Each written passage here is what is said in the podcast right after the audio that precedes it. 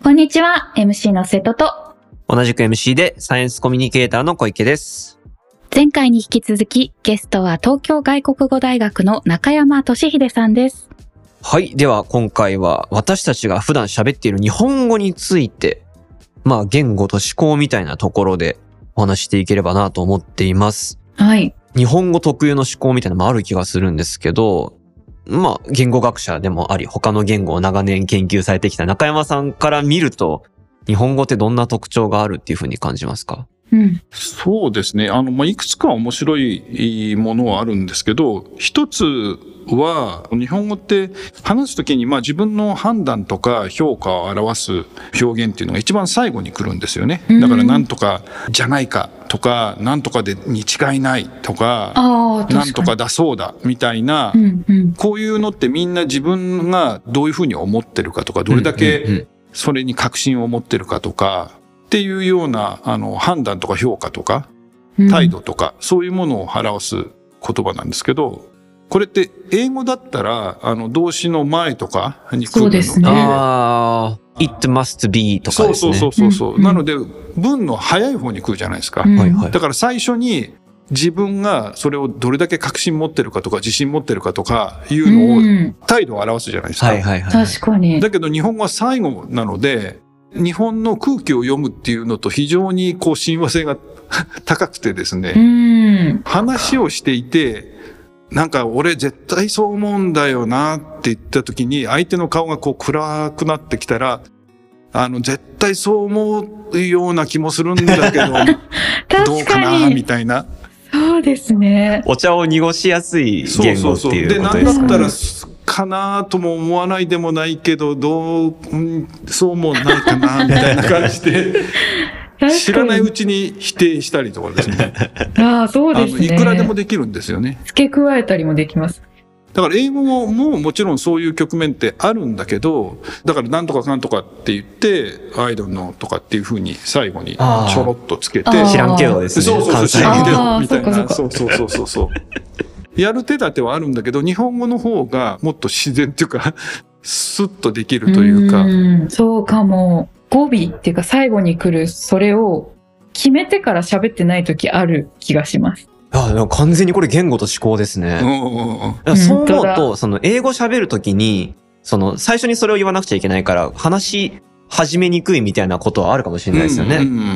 なん、なんでしょう？あの、思考が先に、あ、どうどうなんだろう？なんかどっちが先にこう発達したのかなとかって思ったんですけど。うん。そう、それは、なんていうの、鶏と卵の関係で、はい。もちろん、思考のパターンがあって、それが反映されるような形で言語が変化するっていうところもあるんだけど、でも言語の、例えば語順、どうやって要素を並べるかっていう語順って、その思考のパターン以外の原因でも、やっぱり決まってくるので、あとは歴史的に昔どういう形をしてたかっていう、そうでなかったら思考のパターンによって、なんていうかな、もっともっと言語って同じようになっても良さそうだけど、そうではないっていうのは、やっぱり思考のパターンだけが言語のパターンを決めてるわけではないんですよね。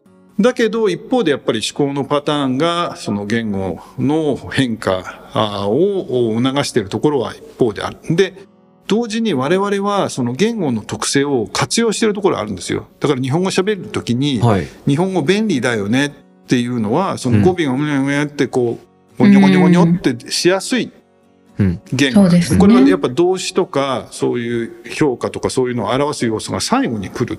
で、うんこれは別に日本人がそれが好きっていうだけではなくて、やっぱり日本語の言語の組み立てがたまたまそういう風になっていて、ただ、うん日本語の話者はそれをうまく活用する。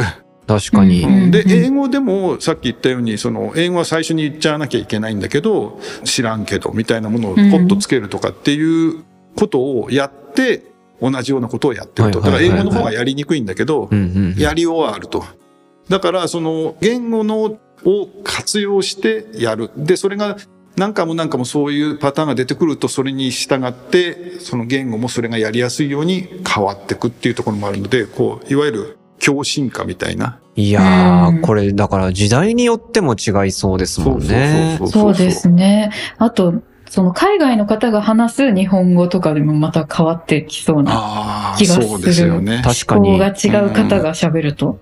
日本人が英語喋るとき二言目には I think っていうっていう のをあ聞いたことがあると思う。はいはいはいはい。なんかめっちゃ日本語やっぱ使って思考してるとそうなりますよー、ね。うん自信がない感じになっちゃうのかも。it is から行きたくないっていうのはめっちゃわかりますよね。で、日本語であの特徴あるって言われてる中で、擬声語とか擬態語の、特に擬態語の方ですね。ではい擬態語って、ものの状態を、あの、だからシーンとか、はいはいはい。シーンってなるほど。音しないじゃないですか。はいはいはい。だけどシーンって言ったら、ね、音をしない音？はいはいはいはいはいはい。ああ、なんか、そこ豊かだなって思います。そうそうあの、確かに。川から桃が流れてくるときにしかどんぶらこって使わないでしょみたいな。